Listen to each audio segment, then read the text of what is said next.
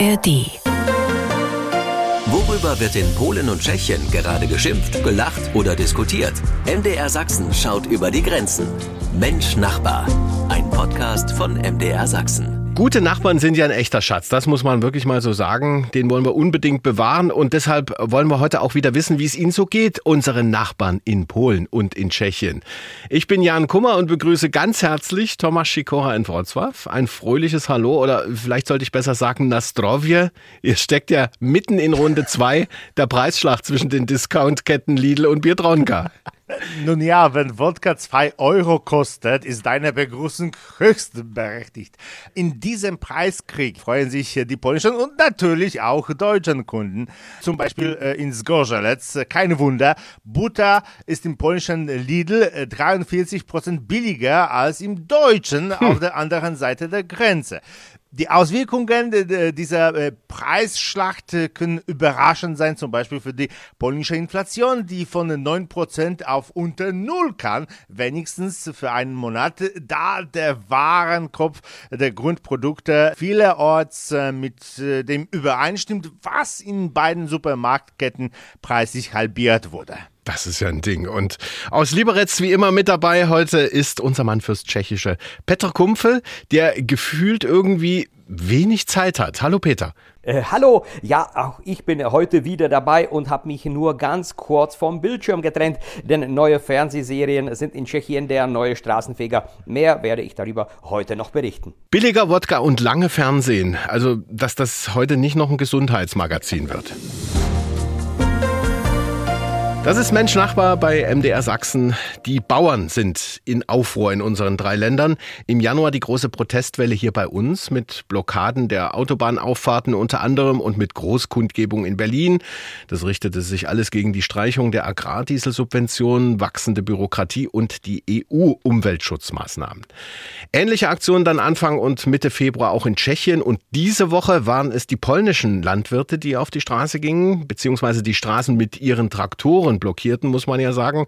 Auch Grenzübergänge haben sie gesperrt. Thomas Schikora in Wrocław. Was treibt denn die polnischen Bauern jetzt konkret auf die Straße? Es gibt zwei Themen. Ähm, eines, das äh, für alle Landwirte in Europa von Interesse ist, der Green Deal. Äh, und das andere, typisch polnische, sind die Agrarprodukte aus der Ukraine. Sieben von zehn Polen unterstützen diese Bauernproteste, auch wenn sie die äh, Städte lahmlegen. Wie Landwirte und viele Bürger einstimmig erklären, gefällt ihnen der Plan der EU äh, nicht, dass äh, landwirtschaftliche Fläche zugunsten von Ökologie und Biodiversität äh, stillgelegt werden sollen.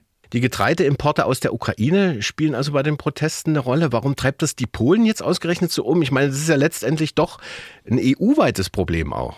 Ja, aber Polen ist davon besonders betroffen als äh, erstes Durchgangsland.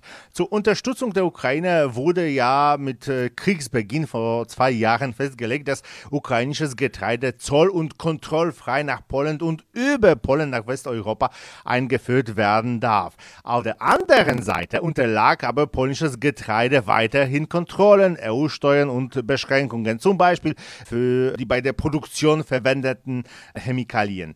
Mit einem Wort, ukrainisches Getreide konnte jede beliebige Menge an Pestiziden enthalten. Im Folge dieser Maßnahmen war es billiger und oft von geringerer äh, Qualität. Ähm, es überschwemmte den polnischen Markt und noch heute sind viele Lagerhäuser voll davon. Heute gibt es zwar Kontrollen, aber das ukrainische Getreide kommt nach wie vor fast ausschließlich über Polen und das macht eben die Landwirte wütend. Sie fordern ein Embargo, weil sie vermuten, dass ein Teil des Getreides weiterhin in Polen bleibt und zu Dumpingpreise äh, verkauft wird. Sobald sie drauf stoßen, werfen sie es zum Beispiel aus Zügen, sogar aus denen, die direkt zum Hafen fahren, äh, weil das Getreide eigentlich nach Afrika verschifft werden soll. Das ist echt eine verzwickte Sache da in Polen. Das beobachten wir auf alle Fälle weiter. Aber von der Straße oder auch vom Feld geht es jetzt erstmal vor den Fernseher. Unsere Nachbarn haben neue Serien für sich entdeckt. Bleiben Sie mal schön neugierig. Jetzt geht es um Radio mit Bild hier bei uns. Genauer gesagt, es geht um Fernsehen. Wie Peter Kumpfer ja schon angesprochen hat, am Beginn von Mensch Nachbar hier sind Fernsehserien in Tschechien gerade wieder der Renner bei unseren Nachbarn im Süden. Aber die Zeiten von Krankenhaus am Rande der Stadt oder die Frau hinterm Ladentisch, die sind ja sicher vorbei, oder Peter Kumpfer? Ja, naja, wiederholt werden diese Serien äh, wieder und wieder. Jedoch ist äh, es dem öffentlich-rechtlichen Fernsehen dieses Jahr gelungen, gleich zwei Serien-Hits zu landen, äh, über äh, die wir jetzt überall äh, gesprochen und bereut, dass sie seit einer Woche eigentlich ausgelaufen sind, weil sie nur je acht Teile hatten. Äh, die erste Serie ist ernst und unernst, was genau das schwägische Gemüt des Volkes getroffen hat. Die Serie Sinn für Tumor ist zwar eine niederländische Lizenz, berichtet aber über einen durchaus erfolgreichen Medizinstudenten, dem ein Strich durch die vorprogrammierte Erfolgskarriere ein positiver Krebsfund macht. Und einen Tag später läuft die schon zweite Serie von Guten Morgen Brünn, äh, die einen sehr humorvollen Blick hinter die Kulissen der Fernseh-Morning-Show des Brünner Studios bringt. Und während die Laien lachen und sagen, das ist alles erfunden, so geht es beim Fernsehen nicht. Äh, wir, die schon mal im Fernsehen gearbeitet haben, sagen dagegen, genauso läuft's und lachen auch. Also während Tschechien gebannt oder auch amüsiert vor dem Fernseher sitzt, was machen da die Polen? Gibt es bei euch auch neue Serien, die viele Leute schauen oder werden vier Panzersoldaten und ein Hund oder Sekunden entscheiden wiederholt? Nein, aber es gibt nach wie vor eine ganze Reihe polnischer Fernsehserien, die sich mit den Beziehungen zu Deutschland befassen, hauptsächlich weiter mit dem äh, Zweiten Weltkrieg. In den letzten acht Jahren äh, hat sich äh, das öffentlich-rechtliche äh, Fernsehen auf deren Produktion spezialisiert. Sie sind äh, auch vod.tvp.de BL zu sehen und werden in Deutschland nicht gesperrt. Ähm, man kann sie kostenlos anschauen, oft mit deutschen Untertiteln, aber für einen deutschen Zuschauer wird es eher eine Tortur als ein Vergnügen äh, sein, weil diese Serien auf dem Schema aufgebaut sind. Ein guter, tapferer Pole und ein böser, gefälliger Nazi. Weitere polnische Produktionen sind äh, auf den großen Streaming-Plattformen zu sehen. Zum Beispiel kürzlich Kommissar Forst. Das ist eine Krimiserie, obwohl ich sagen muss, die Bücher von Remigiusz Mróz, äh, auf denen sie basiert, die sind für meinen Geschmack besser. Einige seiner Bücher sind übrigens äh, auch äh, ins Deutsche übersetzt. Hervorragende Krimis. Toll ist die Netflix-Serie 1670. Eine Geschichte, die in der Barockzeit spielt. Ich empfehle sie sehr, weil sie den äh, polnischen Sinn für Humor sehr gut zeigt. Mehrere meiner äh, deutschen Freunde, die äh, Serie gesehen haben, waren begeistert. Äh, 1670 absolut empfehlenswert. Aber jetzt genug der Fernsehwerbung hier. Es gibt Fernsehsperre, wie früher die Mutti gesagt hat. Ja. Gleich geht's raus an die frische Luft, genauer gesagt an den Jesch. Der futuristische Fernsehturm auf der Spitze, der wundervolle Blick ins Dreiländereck, den Jeschken zu besuchen, den Hausberg von Lieberitz, das ist es allemal wert. Im Moment aber ein bisschen beschwerlich, denn im Moment sind da nur Sessellift oder Laufen angesagt. Denn seit Herbst 2021 ist die Kabinenseilbahn nach einem Unfall außer Betrieb. Damals war eine Gondel abgestürzt, ein Mensch kam ums Leben, Ursache Fahrlässigkeit. Über einen Neubau wird seitdem heftig diskutiert. Peter, wann werden wir denn wieder auf den Jeschken fahren können mit so einer Kabinenseilbahn? Ja, das kann noch dauern. Es wurden vor kurzem der Öffentlichkeit sechs verschiedene Möglichkeiten der neuen Seilbahn auf den Jeschken vorgestellt.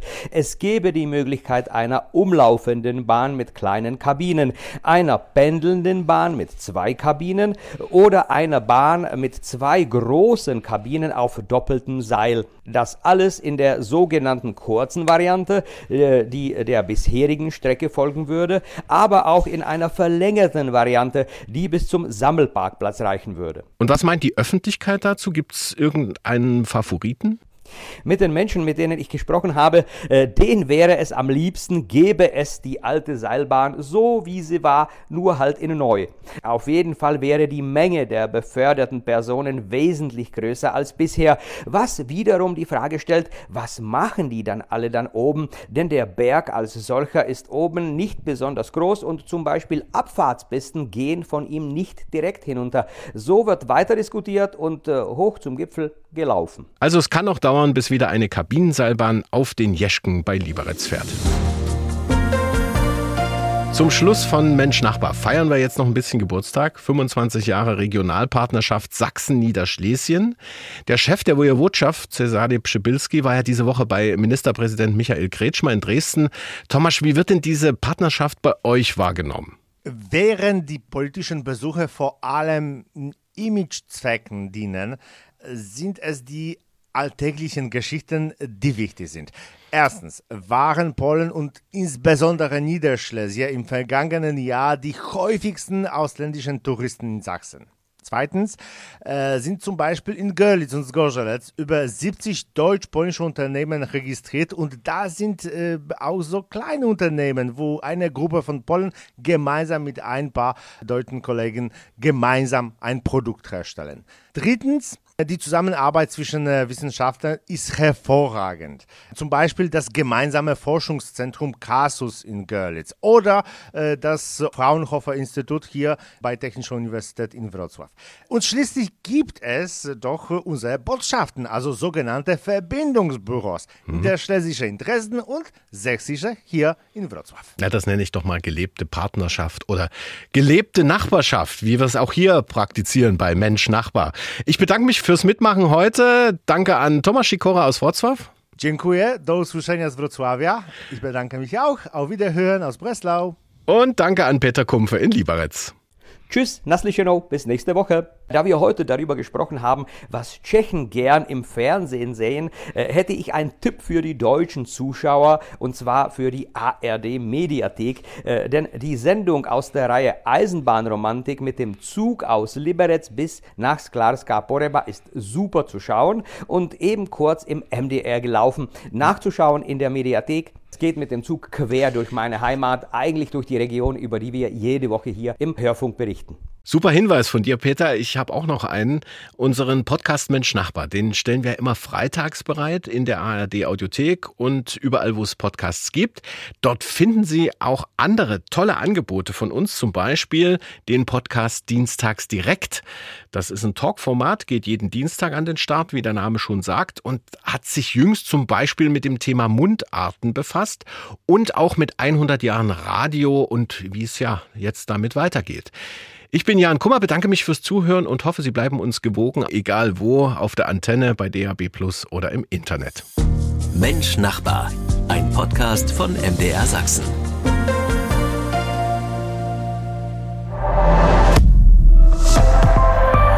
ARD